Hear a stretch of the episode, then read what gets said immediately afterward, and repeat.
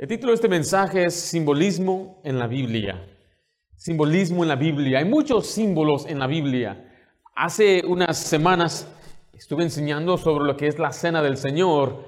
La cena del Señor tiene dos componentes. Uno es el vino o el jugo de la vid y el otro es el pan. Y bueno, es simbólico. El bautismo, que tenemos aquí un bautisterio, es, es simbólico de la muerte la sepultura y resurrección. Pero hay personas que dicen, ¿dónde dice la Biblia que es simbólico? Porque hay quienes enseñan, bueno, que el pan se convierte en Jesucristo y que el jugo de la vid se convierte en la sangre de Cristo. Pero ¿qué enseña la palabra de Dios? Bueno, todo eso es un símbolo. Y quiero que note la palabra símbolo aquí en Hebreos 9, 9. Dice, lo cual es, ¿qué dice ahí? Símbolo para el tiempo presente, según la cual se presenta ofrendas y sacrificios. Ahora, este pasaje se refiere a los sacrificios del Antiguo Testamento. Todos eran símbolos. Ahora, en un momento voy a explicar la palabra símbolo, pero por simbolismo estamos hablando de ilustraciones o comparaciones para mostrar una verdad, un principio o una doctrina. Por ejemplo, ahí en su bosquejo usted puede ver en Salmo 18, del 1 al 2, dice, te amo Jehová, mira, le llama fortaleza mía, Jehová, roca mía y castillo mío y mi libertador, Dios mío, fortaleza mía, en quien en él confiaré, mi escudo y la fuerza de mi salvación, mi alto refugio. Note que aquí hay muchos símbolos de Dios. Se le llama aquí una, una fortaleza. O sea, ¿es Dios en sí un edificio de paredes construidas para proteger? ¿Es Dios una piedra o una roca? ¿Es un castillo? ¿Es un escudo? Todo eso es simbolismo. Es una ilustración de protección. O sea, aquí está enseñando la Biblia que Él nos protege y Él es como un castillo y un castillo es impenetrable. El escudo está para proteger contra los ataques entonces no es que Dios literalmente sea un escudo o que literalmente sea un edificio, una fortaleza, un castillo, sino que Él es protector. Él es quien nos protege, nos guarda y podemos tener confianza. Jesús mismo dijo que Él era la roca viva. ¿Es Jesús una piedra? Él dijo que es una puerta. ¿Es Jesús literalmente una piedra? Por lo tanto, cuando lo vemos pasajes como este es mi cuerpo, no significa entonces que literalmente es el cuerpo y la sangre literal de Jesús. Todo es simbolismo, es una ilustración. La Biblia tiene muchas ilustraciones y hay muchos símbolos y muchas comparaciones para que entendamos un principio o una doctrina. Es lo que vamos a analizar en esta mañana, los, el simbolismo en la Biblia. En primer lugar, escriba conmigo, vamos a ver símbolos en la Biblia. Hay ciertos símbolos en la Biblia que queremos analizar esta mañana. Pero para ello queremos primeramente definir algunas palabras. La palabra símbolo y parábola aparecen en las escrituras. Escriba por favor ahí símbolo y parábola. Ahora esta palabra que ya leímos hace un momento, símbolo, Significa que es, habla de un animal, figura u objeto material con que se representa de forma convencional un concepto moral o intelectual por razón de alguna analogía que se prescribe entre ambos.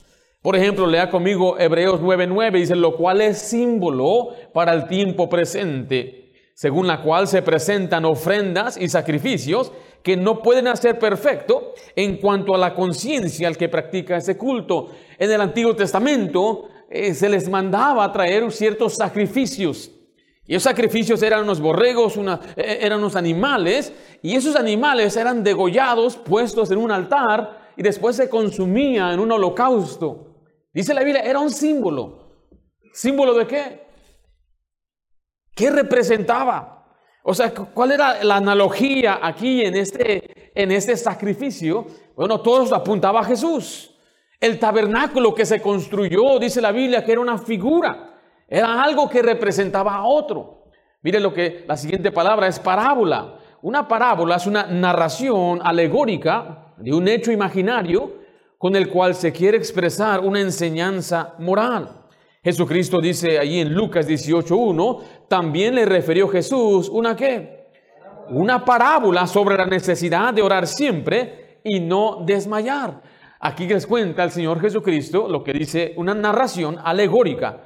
Y esto es un hecho imaginario, o sea, no hubo una mujer quizás que tenga un nombre o una persona que fue ante un juez injusto sino que el Señor les cuenta esta narración, esta parábola para darles una enseñanza que deben estar constantemente orando y no deben darse por vencidos y deben volver a orar y a orar y a orar. Pero dice la Biblia que era una parábola. Pues claramente cuando yo veo la palabra parábola, entonces voy a asumir, entonces es un hecho, es una narración de un hecho imaginario. No dice la Biblia que, por ejemplo, cuando habló de Abraham y Lázaro, no dice la Biblia que era una parábola. Hay gente que dice es una parábola esa. Por lo tanto, es imaginario, no existe, no es real, y no existe el infierno, no existe el cielo, no existe nada de estas cosas. ¿Por qué? Bueno, porque ellos creen y tuercen entonces la enseñanza cuando la Biblia dice claramente y le refirió una parábola. La siguiente palabra escribe figura. La Biblia usa la palabra figura como un ejemplo. La palabra figura significa cosa que representa, simboliza o significa otra. Veamos Romanos 5:14, dice, no obstante, reinó la muerte desde Adán hasta Moisés, aún en los que no pecaron a la manera de la transgresión de Adán, el cual es, ¿qué dice ahí? Figura del que había de venir. O sea que Adán representaba a Jesucristo. En Hechos 8:5 dice, los cuales sirven a los que es ¿Qué dice ahí, varones? Hechos 8, Hebreos 8.5, a los cuales sirve a los que es figura. Y note la otra palabra, y sombra de las cosas celestiales. Como se las advirtió Moisés cuando iba a erigir el tabernáculo diciendo, mira, haz todas las cosas conforme, note la otra palabra, modelo que se te ha mostrado en el monte. Entonces ahora aquí se refiere al tabernáculo, dice que es una sombra. ¿Qué es una sombra? Si usted ve una sombra en una pared, la sombra representa algo que existe. La sombra en verdad no es la persona. Si usted ve mi sombra, no dice, ahí está el pastor Ringo, no, esa es la sombra de él. Mi sombra es simplemente la imagen que representa quién soy yo. Y en este caso dice la Biblia que el tabernáculo era una sombra, una figura, algo que representaba de un modelo que se le, se le enseñó a Moisés en el cielo. O sea que todo en las escrituras como usted ve en el Antiguo Testamento, se le hace a la gente aburrido a veces leer el tabernáculo. No, mi querido hermano, el tabernáculo es una figura, un modelo de Jesucristo.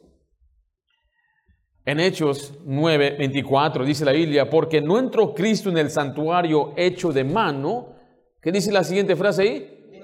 Figura de lo verdadero, sino en el cielo mismo para representarse ahora por nosotros ante Dios.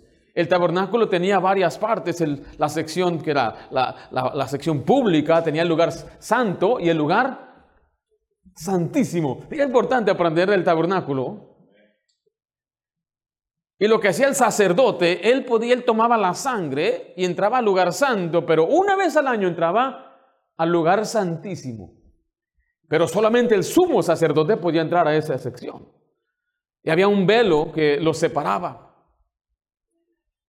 Y eso era algo muy sagrado y algo muy serio que le tenían que amarrar una cadena al sumo sacerdote porque era algo tan santo que Dios lo podía matar en un instante. Y llevaba campanitas para que lo escucharan. Ahí va caminando, se oían las campanitas, todo va bien. El momento que dejaba de sonar las campanitas significa, ya cayó. ¿Quién lo va a sacar? ¿Tú entras? No, yo no voy a entrar. Entonces tenemos que arrastrarlo.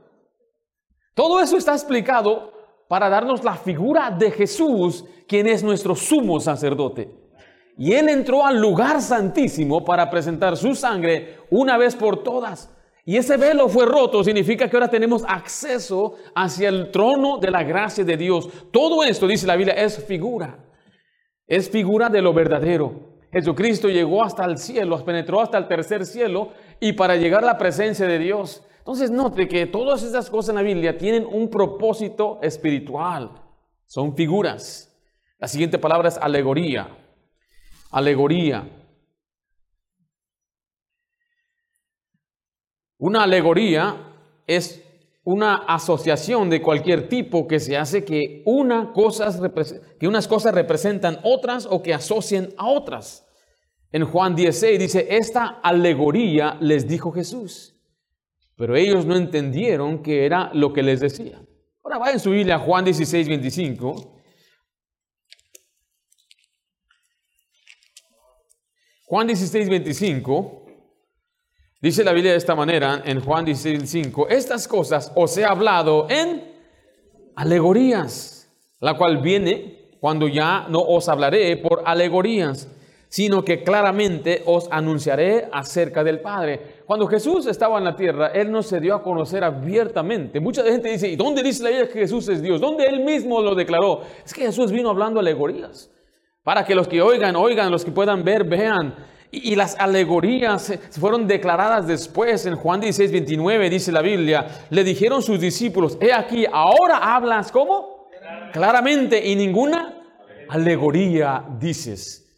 Ahora Jesucristo vino claramente a preparar un grupo de hombres para que ellos predicaran el Evangelio. Si usted ve el libro de Lucas, ellos no comprendían ni aún lo que había sucedido en la resurrección de Cristo hasta que Él les abrió el entendimiento. O sea, todo esto tenía un proceso que Dios mismo lo diseñó al preparar una iglesia que empezaba a llevar la misión al mundo. Por lo tanto, él hablaba en muchos casos en parábolas y alegorías. Ahora escucha, la parábola muchas veces tenía el propósito de confundir. Y hay gente que está muy confundida cuando quiere basar su doctrina en una parábola. O sea, hay pasajes tan claros que hablan de la salvación, pero la gente se aferra a esta parábola de las diez vírgenes y luego, pero ignoran tantos otros pasajes. Y eso es lo irónico de todo esto, como ignoran todo y se aferran a la parábola, se confunden cumpliendo el propósito de la parábola, es confundir a los falsos maestros, confundir a aquellos que enseñan falsa doctrina, confundir a aquellos que no quieren creer todo el contenido, el contexto de la palabra de Dios. El Señor hablaba en alegorías para poder preparar a un pueblo y no darle toda la información. Pero mire, por ejemplo, Gálatas 4:24, Pablo aquí habla de una alegoría también. Dice, lo cual es una alegoría. Pues estas mujeres son los dos pactos.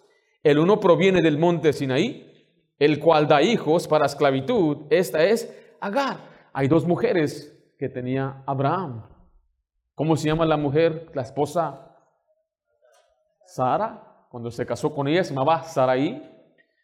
Pero Dios le había dado una promesa a Abraham, que iba a tener un hijo y no llegaba. Entonces, ¿qué hizo? Se adelantó. Le ayudó a Dios. Fue la idea de su esposa. Aquí está mi sierva. La costumbre en nuestra tierra es que si una sierva de una mujer da luz, la cuentan como un hijo. Dijo, ella te va a dar un hijo. ¿Y qué dijo Abraham? Ah, bueno. Me gusta tu idea. Pero fue muy mala idea, porque ella era la esclava. Entonces había, hablaba de la libre y la esclava. Y esa es otra alegoría de la salvación. Sara representa la fe, la promesa, y Agar representa la esclavitud del pecado y de la ley.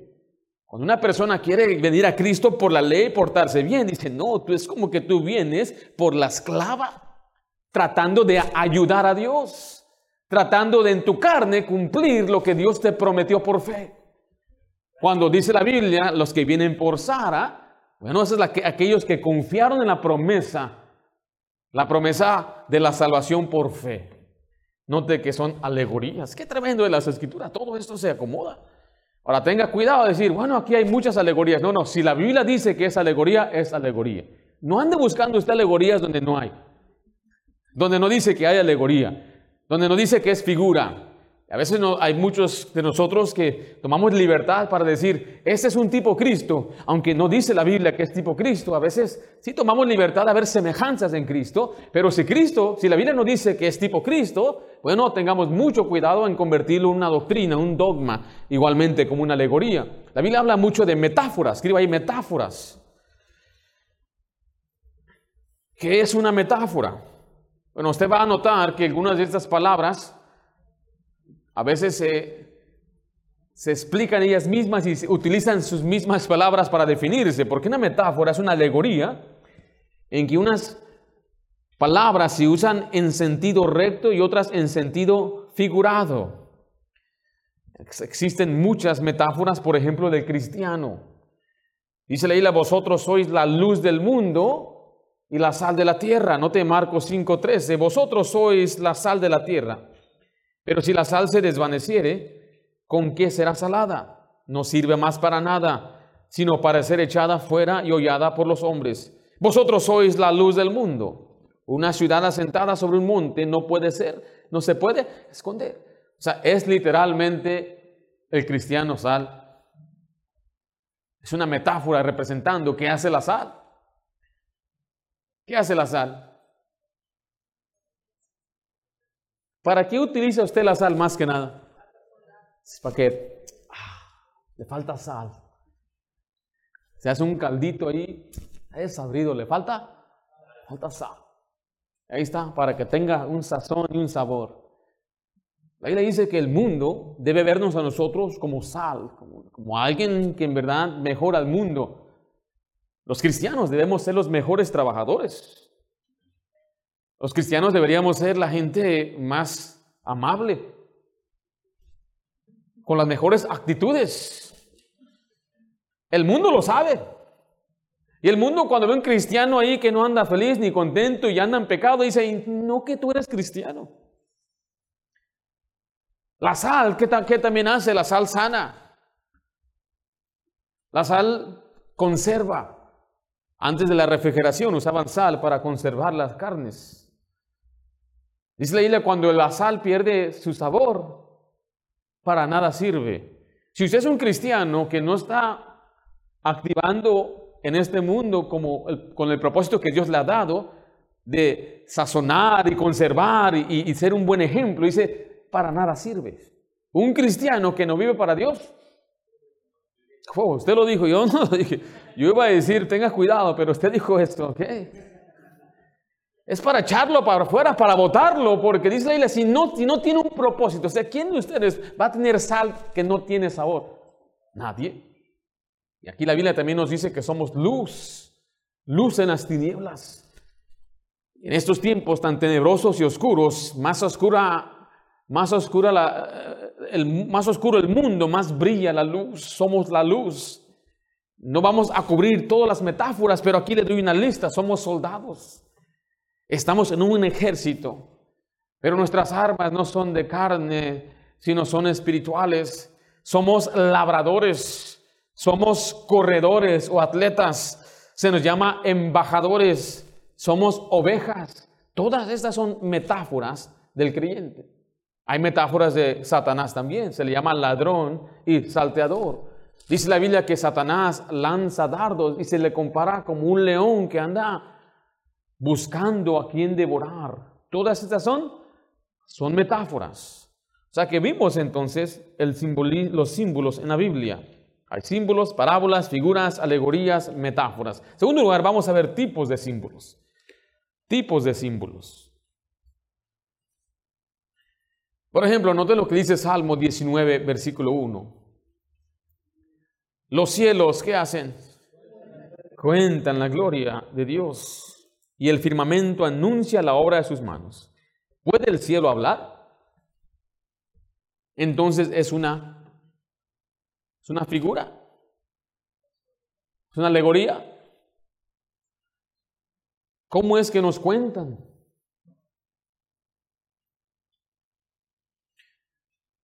O sea, está diciendo, es evidencia de que Dios existe. Es testigo. La gente dice, ¿cómo sabes que veniste de Dios? Bueno, la evidencia está en la creación. La creación es evidencia de un creador. Porque yo no estoy en contra de la ciencia. Yo no sé de quién fue la idea poner la ciencia en contra de la Biblia y ponerla en contra de la fe. Es absurdo creer eso. La ciencia le pertenece a Dios. La palabra ciencia aparece en las escrituras. La palabra ciencia significa conocimiento. Pero hay un conocimiento que se basa en la observación y otra en las teorías. Ahí está el problema donde la teoría no cuadra con la Biblia. Porque ¿quién estaba ahí cuando el mundo fue formado? Yo no estaba ahí.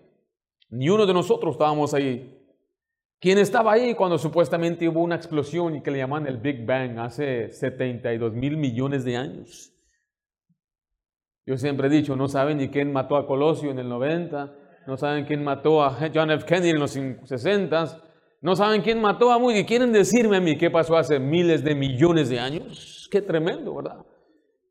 No hay nadie que pueda saber ni comprobar qué sucedió en este cuarto a las 3 de la mañana, a lo menos que estuviera presente.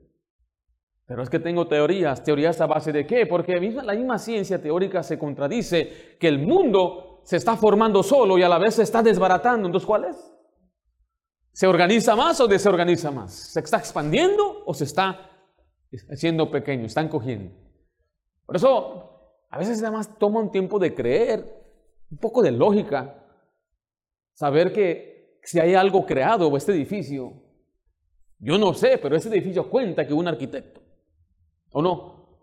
Yo no lo conozco, yo no sé si es blanco, hispano, morenito, yo no sé quién fue, pero hubo un arquitecto. Ese edificio también da testimonio que hubo constructores y hubo plomeros y hubo alguien que instaló este techo. ¿Sí me estoy explicando? Un pintor también por aquí anda. Uno que empastó todas las paredes también. Todos son testimonios, o sea, del hecho, de, el hecho que está aquí. O sea, sí me estoy explicando. Cuando usted ve estos pasajes, está diciendo los cielos, el hecho de que exista el cielo, es evidencia que Dios existe. Y es evidencia de la grandeza de Dios. Qué tremendas estrellas te puede ver. ¿Cuántas estrellas hay? Hay 50 estrellas. Y dice, papá, ¿poco 50 las contaba? No, amigo, 50 no se cuentan. No se pueden contar. Ah, decía yo. No era muy vivo yo, que digamos. Así como algunos ahorita los engañé, ¿verdad? Andaban bien confundidos. Letra, escriba ahí símbolos en animales. Símbolos en animales. Solamente en la Biblia hemos visto un animal hablar. ¿Cuál era? Un asno. Burro no aparece en la Biblia, ¿ok? un asno habló. Mire, Job 12:7, en efecto, pregunta ahora a quién? A las bestias. ¿Y ellas? Te enseñarán. Y a las aves de los cielos, y ellas te lo mostrarán. Note que dice la Biblia que los animales te enseñan. Dice la ve a la hormiga, oh perezoso, mira sus caminos y sé sabio. Hay mucha sabiduría en los animales y el Señor está enseñando aquí que aún en la naturaleza hay enseñanza y hay sabiduría, Dios nos enseña. En Isaías 40, 31, 31 note este símbolo de, de un águila. Dice, pero los que esperan a Jehová tendrán nuevas fuerzas. Levantarán alas como las águilas, correrán y no se cansarán, caminarán y no se fatigarán. ¿Qué, símbolo nos está dando aquí el Señor? Cuando usted se siente, sienta cansado, agotado, Dice la Biblia que usted debe confiar en el Señor y Él le va a dar nuevas fuerzas. Y compara a las águilas. Las águilas tienen la habilidad de como regenerarse y quitarse sus propias plumas y poder tener nuevas después más fuertes. Aún el mismo pico, dicen, se lo pueden quitar. Como que se regenera y se fortalece y ahora puede volar más alto y más fuerte, más rápido, más veloz. Dice así, esa nota está usando el ejemplo de una águila, un ave, para darnos un entendimiento. En Proverbios 23.5 dice, has de poner tus ojos en la riqueza haciendo ningunas, porque se harán alas, ¿como qué? Como las alas del águila y volarán al cielo. Está diciendo, hermano, no ponga su confianza en el dinero. ¿Qué, ilustración está dando ahí? ¿Qué va a pasar con ese dinero? Imagínense, esto no es de verdad. Algunos dicen, oh, dinero. ¿Sí? Va a empezar a volar. es una metáfora, es un símbolo que le van a salir alas al dinero suyo. ¿Dónde está su dinero? Ya se fue volando. Se puso su confianza en sus riquezas. Su carrito, mira, te va saliendo ya volando. Imagínense las alas en su carro ahí. ¿Son unas alas verdaderas? No. Mire Proverbios en su Biblia 30, versículo 24. Recuerda, hay mucha sabiduría en los animales.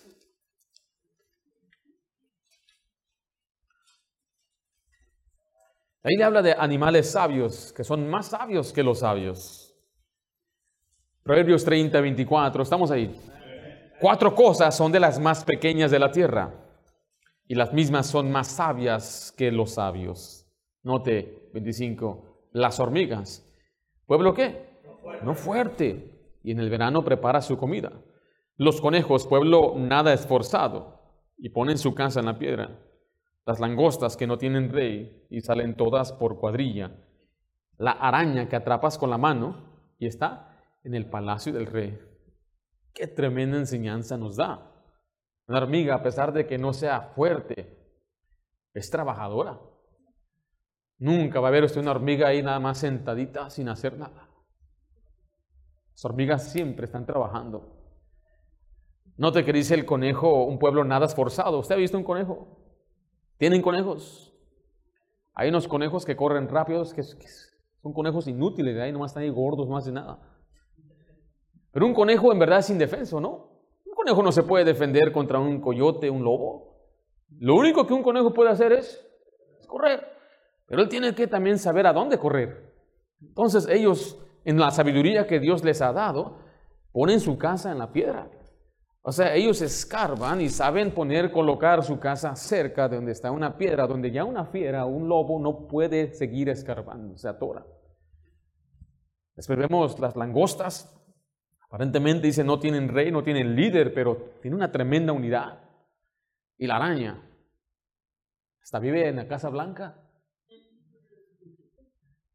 ¿Qué son las enseñanzas aquí? Bueno, la hormiga nos enseña a trabajar, a ser constante. El conejo nos ayuda a refugiarnos en una piedra, una roca. Nosotros tenemos una roca, ¿no? Jesús. La langosta nos enseña a mantener la unidad, ya sea en la familia, en la iglesia, la araña nos enseña a estar en el palacio del rey.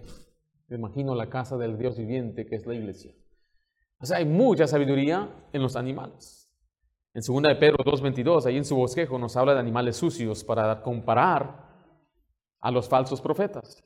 Segunda de Pedro 2 habla de aquellos que enseñan falsa enseñanza. Dice, pero les ha acontecido lo, lo del verdadero proverbio. El perro vuelve a qué? Su vómito y la puerca lavada a revolcarse en el cielo. Aquí le da el ejemplo de los que enseñan falsa enseñanza. Ellos siempre van a regresar de donde salieron. ¿Qué hace el perro cuando, ah, perdón, pero cuando vomita el perro? Así dice la Biblia, alegremente se lo vuelve a comer. ¿Verdad? ¿Y qué hace la puerca? En cuanto la baña, regresa a revolcarse. Vamos a ver símbolos en colores, por favor. Símbolos en colores. Isaías 1.18 usa el color para representar el pecado. Dice, venir luego, dice Jehová, y estemos a cuenta. Si vuestros pecados fueren como la grana, como la nieve serán emblanquecidos. Si fueren rojos como el carmesí, vendrán a ser como blanca lana. ¿Tienen ustedes Apocalipsis 7 ahí? Acompáñenme a Apocalipsis 7, por favor. Esto habla de limpiarnos. Cuando habla de blanco, blanco, habla de una pureza, perfección. Ahí en Apocalipsis 7:9 dice, después de esto miré y aquí una gran multitud, la cual nadie podía contar de todas naciones y tribus y pueblos y lenguas que estaban delante del trono y de la presencia del Cordero, vestidos de ropa, ¿de qué color? Blancas con palmas en las manos. Esto representa que el pecado ha sido ya completamente borrado, limpiado. Enseguida vamos a ver un poco acerca de ello, del pecado y cómo el Señor usa simbolismo en la salvación, pero sigamos hablando del simbolismo de Cristo. Simbolismo de Cristo. En Juan 1.29 dice, al siguiente día vino Juan a Jesús que venía a él y dijo, he aquí, el Cordero de Dios que quita el pecado del mundo. Aquí le muestro una imagen. Jesucristo es representado por un cordero.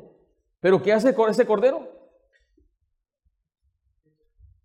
¿Qué hace el cordero según el pasaje que acabamos de leer? Quita el pecado del mundo. Esa es la única manera de quitar el pecado, es por la sangre de Cristo. Es la única forma. Nada, según la Biblia, puede quitar. Y claramente Jesús es el Cordero. A Jesús se le llama la luz del mundo. En Juan 8:12 dice otra vez, Jesús les habló diciendo, yo soy la luz del mundo. El que me sigue no andará en tinieblas, sino que tendrá la luz de la vida. Note que ahora se le llama la luz del mundo. Porque es la única manera de poder, de poder ser librado de las tinieblas y tener esa luz de la vida. Habla de la salvación. Se le llama la puerta de las ovejas en Juan 17. Volvió pues Jesús a decirle, de cierto, de cierto os digo, yo soy la puerta de las ovejas. Ahora aquí vemos otra imagen, es una puerta. Y la Biblia, nos enseña claramente que el que por mí entrare será salvo. Jesús es una puerta.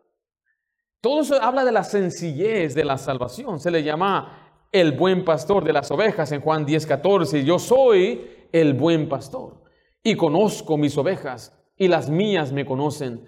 Así como el Padre me conoce, yo conozco al Padre y pongo mi vida por las ovejas. Será es representado por un pastor de ovejas. Cuando dice la Biblia, las ovejas me conocen, existían las ovejas perdidas de Israel. Había mucha gente creyente ya. Cuando Jesús era un bebé, lo presentaron en el templo, ya había gente creyente, había un hombre que estaba esperando su salvación. Son las ovejas perdidas. En cuanto ellos escuchaban la voz de Jesús, le seguían porque ya eran creyentes.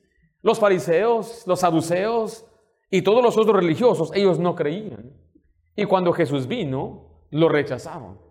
Pero toda aquella gente que ya creía en Él, pero no lo conocían como el Mesías o el Cristo, en cuanto escucharon su voz, le seguían. Jesús es el pastor de las ovejas. En Juan 14, 6 dice Jesús le dijo, yo soy, ¿quién? El camino, la verdad y la vida. Nadie viene al Padre sino por mí. Ahora aquí representa un camino que va al Padre. Qué tremenda bendición. Todos son analogías, son metáforas de Jesucristo. Jesús dijo que Él era el pan de vida en Juan 6, 48.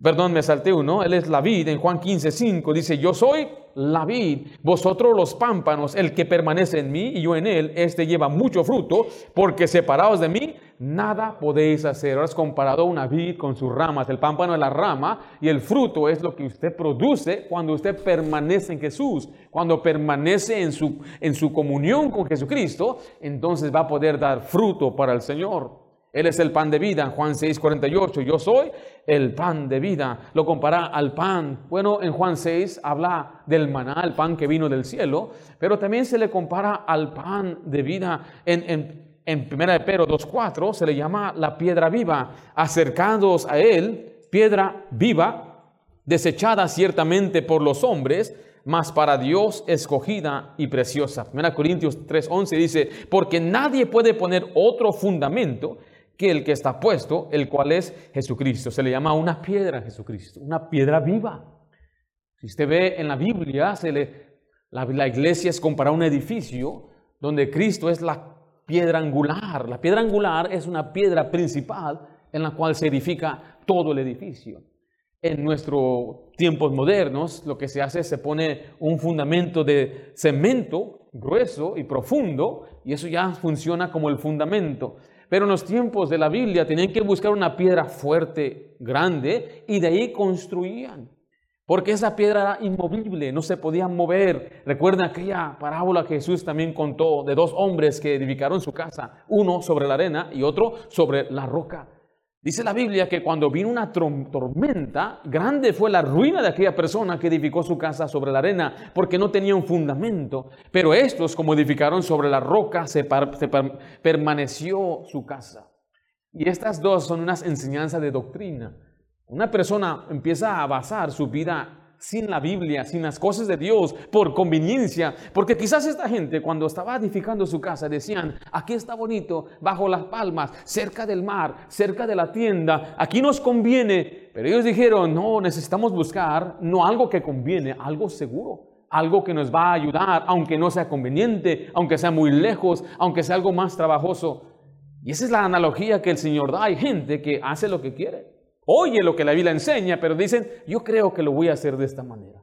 Se les enseña cómo criar a sus hijos, pero dicen, yo creo que lo voy a hacer de esta manera. Se les enseñan que ellos deben hacer, amar, perdonar, cuidar, tener misericordia, pero dicen, yo sé lo que estoy haciendo. Pero estas personas, aunque les pese y sea difícil y duro, hacen lo que Dios dice, confían en Dios y son prudentes, y cuando vengan las tormentas, siempre esos cristianos tienen una grande ruina, porque no están edificando su vida y su casa y su familia sobre las enseñanzas, la roca que es Cristo Jesús. Qué tremendas enseñanzas vemos en esos símbolos en la Biblia. Símbolos de Jesucristo. Pero quiero que sigamos adelante. Escriba ahí símbolos del perdón de pecado.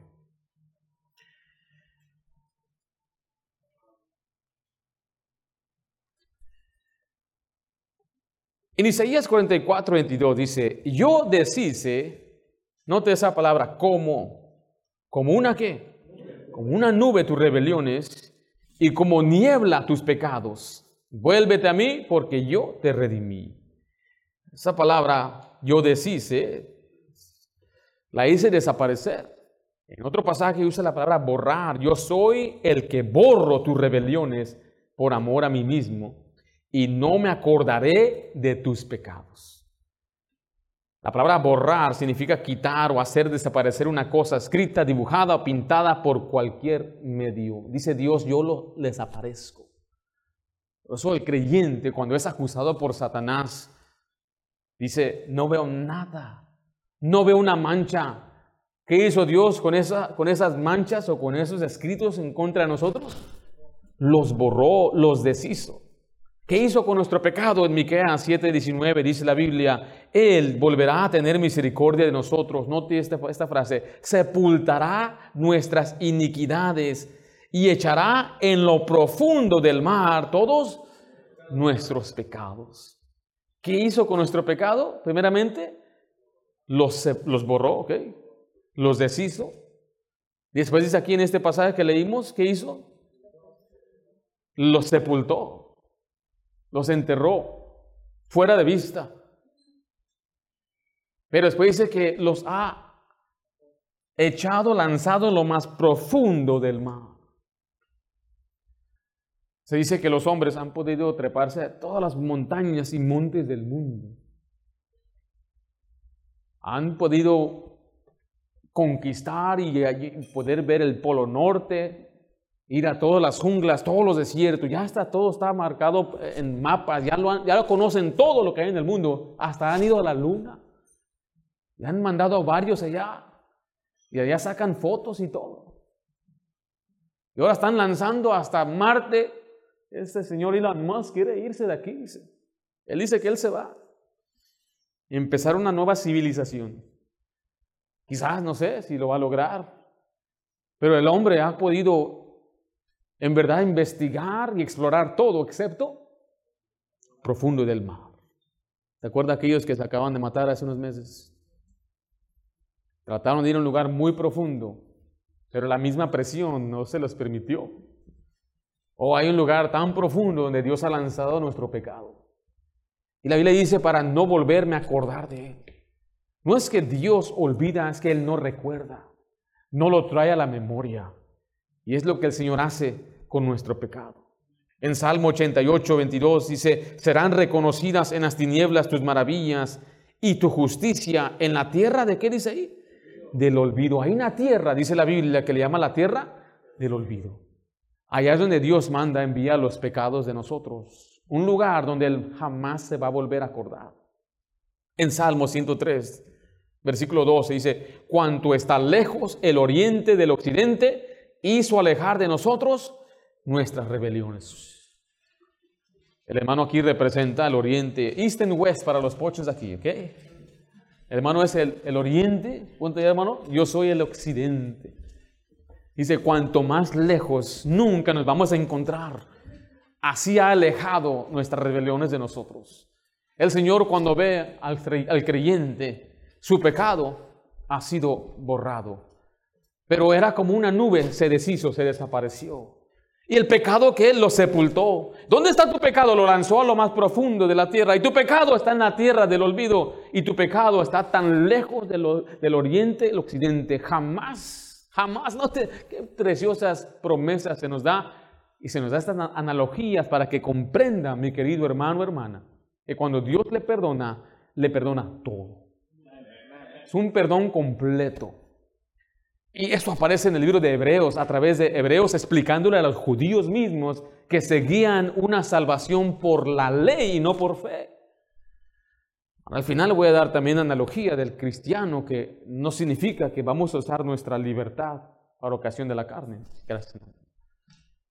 Pero quiero que lea, vea conmigo algunos símbolos de salvación. Símbolos de salvación. Primeramente tiene que definir y comprender qué significa la palabra salvación. La palabra salvación significa librar de un riesgo, peligro y poner en seguro. En la Biblia aparece salvación de diferentes formas. Cuando somos eh, un pueblo de Dios era librado de un enemigo, es Jehová es mi salvación, me libró de mi enemigo. Pedro cuando se hundía decía, Señor, sálvame, líbrame, no quiero ahogarme, ponme en un lugar seguro y lo sacó del agua. Pero en el contexto de la salvación de nuestra alma, nuestro espíritu, significa librar a una persona de la condenación eterna. Y hay muchos símbolos de ello. En Isaías 61, 10 dice, en gran manera me gozaré en Jehová, mi alma se alegra en Dios, porque me vistió, note, con vestiduras de salvación, me rodeó de manto de justicia, como el novio me atavió y como a novia adorna con joyas.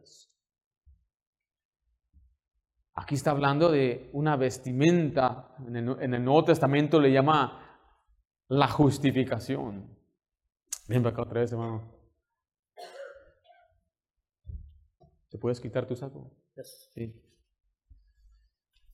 Aquí está el pecador. Es que no me quiero quitar el mío. Aquí está el pecador. ¿Sí me queda esto? ¿Ahora es más grande o yo? Y el pecador delante de Dios es culpable. Pero el Señor dice, tiene un manto de justicia. El manto de justicia es con el que se cubre para que ya no se vean más las manchas. Y ese manto de justicia, dice la Biblia, que es la justicia misma de Cristo. O sea, una de las más grandes enseñanzas de salvación para mí, que me ayudó mucho a mí, era la justificación. Pero me preguntaba un tío, burlándose, ¿a poco tú crees nada más por creer vas a ser salvo? Y se burlaba. Le dije, tío, ¿usted ha leído Romanos? Mi tío era un pastor. Me dijo, todavía no llego ahí, hijo. Dije, pues apúrese, tío. Porque en el capítulo 1 dice la Biblia, y se manifestó la justicia de Dios, que es por fe en Jesús. Existe la justicia del hombre. Yo me porto bien, hago cosas buenas, pero dice la Biblia que la justicia del hombre son trapos de inmundicia. Esto está en la Biblia, está, está tremendo, está todo, mira, todo acomodado bien perfecto. Lo que él me quería presentar a mí eran trapos. ¿Y estos trapos qué? No, pues con esto quiero ser salvo. No, mejor yo te voy a poner, casi me quito el mío para acá. Yo sí te voy a poner mi justicia, ya que el tuyo no sirve para nada. Deja te pongo mi justicia. Ahora sí, este es el manto de justicia que Dios le quiere dar para que cuando el Señor lo vea a él, él es declarado justo. Y ahí viene el acusador. No veo nada. ¿Cómo es posible?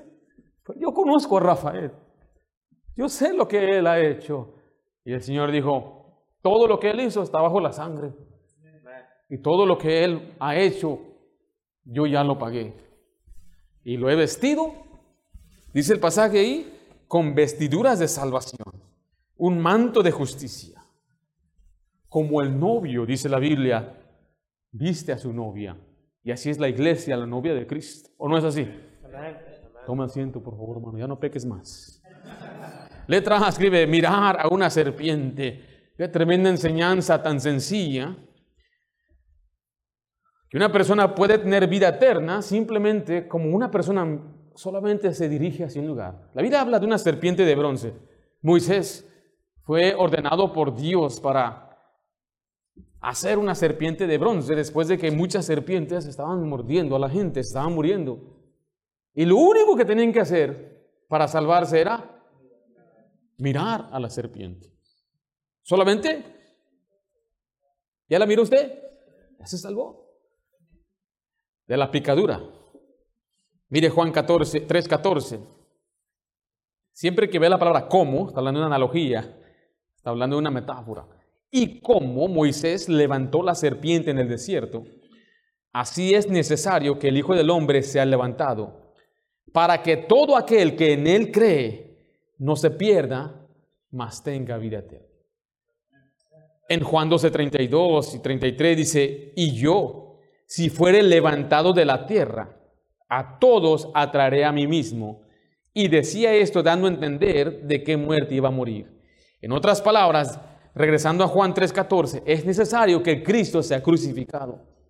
Es, es, necesario que Cristo muera por nosotros, para que todo aquel que en él cree no se pierda, mas tenga vida eterna. Y es tan sencillo como mirar a una serpiente, beber un vaso de agua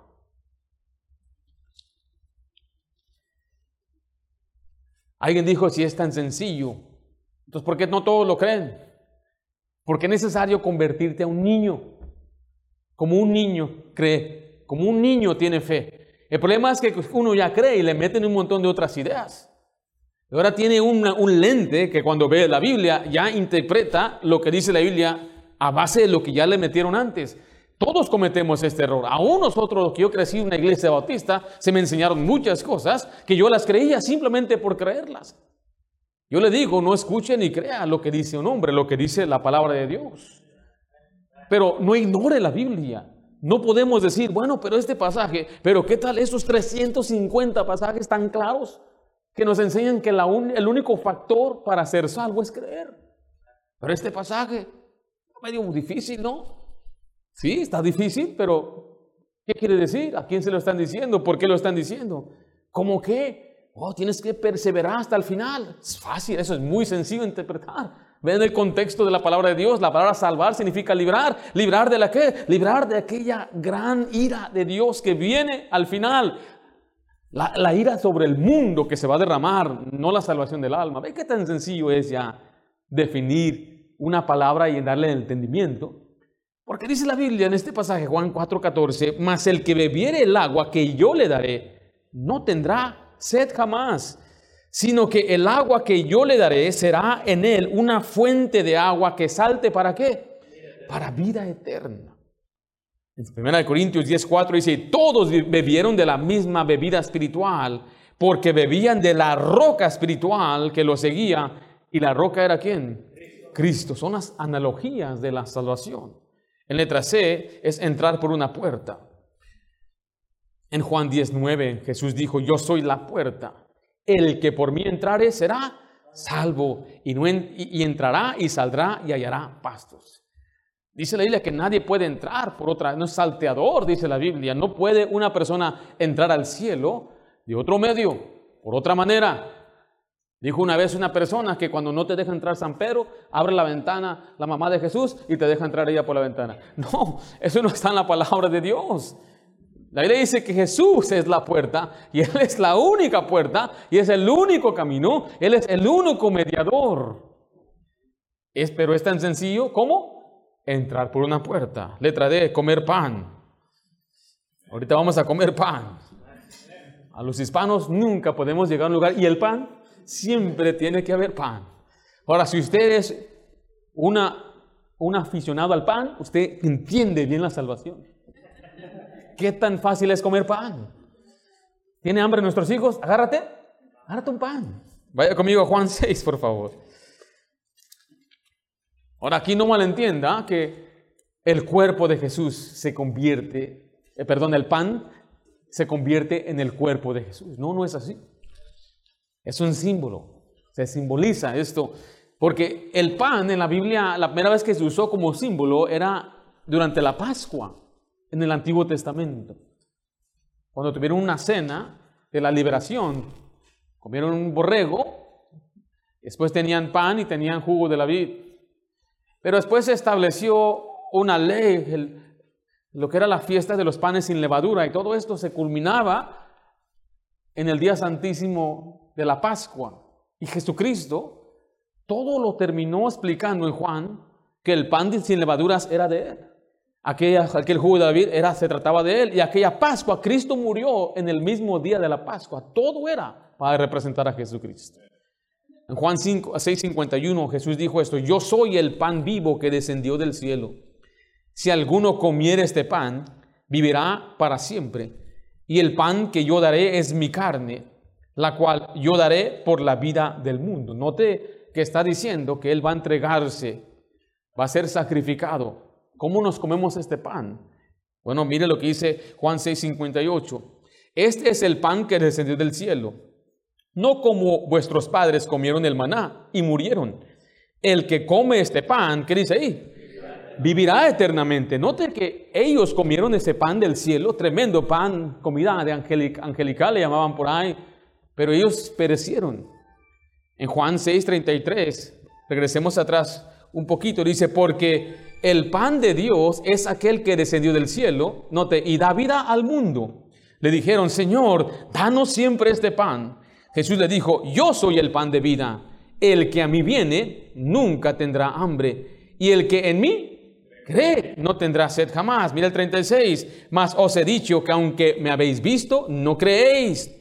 Todo lo que el Padre me da vendrá a mí. Y el que a mí viene, no le echo fuera. Porque he descendido del cielo no para hacer mi voluntad, sino la voluntad del que me envió. Y esta es la voluntad del Padre, el que me envió, que todo aquel que me diere no lo pierda yo nada, sino que lo resucite en el día postrero. Y esta es la voluntad del que me ha enviado, que todo aquel que ve al Hijo, ¿y qué dice? Y cree en Él, tenga vida eterna, y yo lo resucitaré en el día postrero. La Biblia dice que el Padre dio su palabra, profetizó. Y aquellos que creían en el Padre en el Antiguo Testamento iban a venir a Jesús. O sea, siempre llegamos a Jesús por su palabra. Nadie llega a Jesús simplemente de una forma arbitraria de Dios. Es por creer en la fe que Él nos ha dado en su palabra. Y cuando una persona cree en Jesucristo, esta es la voluntad, que creamos en Él. Y así es como tenemos vida eterna. Entonces, todo el contexto de este capítulo 6 es creer en Jesucristo. Y así es como de una de un simbolismo comemos ese pan. Es tan sencillo como comer pan. ¿Se convierte en el cuerpo de Jesús? No, sino que nosotros simplemente podemos ser salvos y tener la vida eterna tan sencillamente como comer pan. Pero ahora que soy salvo, ¿qué debo hacer? Romanos 2 y 1, quiero que terminemos con este pasaje. Así que hermanos, os ruego por la misericordia de Dios que presentéis vuestros cuerpos en sacrificio vivo, santo, agradable a Dios, que es vuestro culto racional. Un creyente bíblico nunca va a decir, ahora que soy salvo voy a hacer lo que yo quiera. Nunca ha sido ni la voluntad de Dios. El creyente que viene a Cristo, por la misericordia de Dios, voluntariamente debe presentar su cuerpo en un sacrificio vivo. Note, esto es simbólico. No nos está llamando Dios a estallarnos, a explotarnos en un avión o a estrellarnos para ser mártires de esa forma, no. Sino que dice que este es un sacrificio vivo. Sea, vivir sacrificando nuestras vidas, abnegando negándonos a nosotros mismos, una vida abnegada para hacer la voluntad de Dios. Dice que esto es agradable a Dios, a Dios le agrada esto. Entonces si me dice, si usted cree en Jesucristo, tan sencillo el símbolo es como beber un agua, comer pan, venir a Él, entrar por una puerta, ¿ahora qué? Ahora le toca sacrificarse para Dios, entregarse una vida completa, abnegada, gastarse por la causa de Dios. Y es algo que todos debemos hacer. Me dicen algunos, bueno, es porque usted es pastor. No, al contrario, los que quieren llegar a ser pastor, antes de que sean pastores, deben determinar eso. Cada creyente debería sacrificarse, entregarse en un sacrificio vivo en el servicio a Dios. Dice, ¿es culto? ¿Culto significa ministerio o es un servicio racional? Significa, es, es tan lógico. que como el Señor te salvó por fe y por gracia, lógicamente tú deberías entregarte a servir a Él. Ahora espero que usted comprenda esto. Que como Él pagó tan grande deuda, otra metáfora del pecado es la deuda. Y Él perdonó tan grande pecado, tan grande deuda, ¿cómo no servirle? ¿Cómo no vivir para Él? Así que vimos hoy simbolismo en la Biblia. Vimos los símbolos en la Biblia. Símbolo, parábola, figura, alegoría, metáfora. Vimos símbolos, uh, tipos de símbolos en animales, en colores, símbolos de Cristo, símbolos del perdón de pecados. Y finalmente vimos símbolos de salvación. Tan sencillo como mirar una serpiente, ver un agua, entrar por una puerta y comer pan. Vamos a orar. Padre Santo, damos gracias por esta clase, esta enseñanza.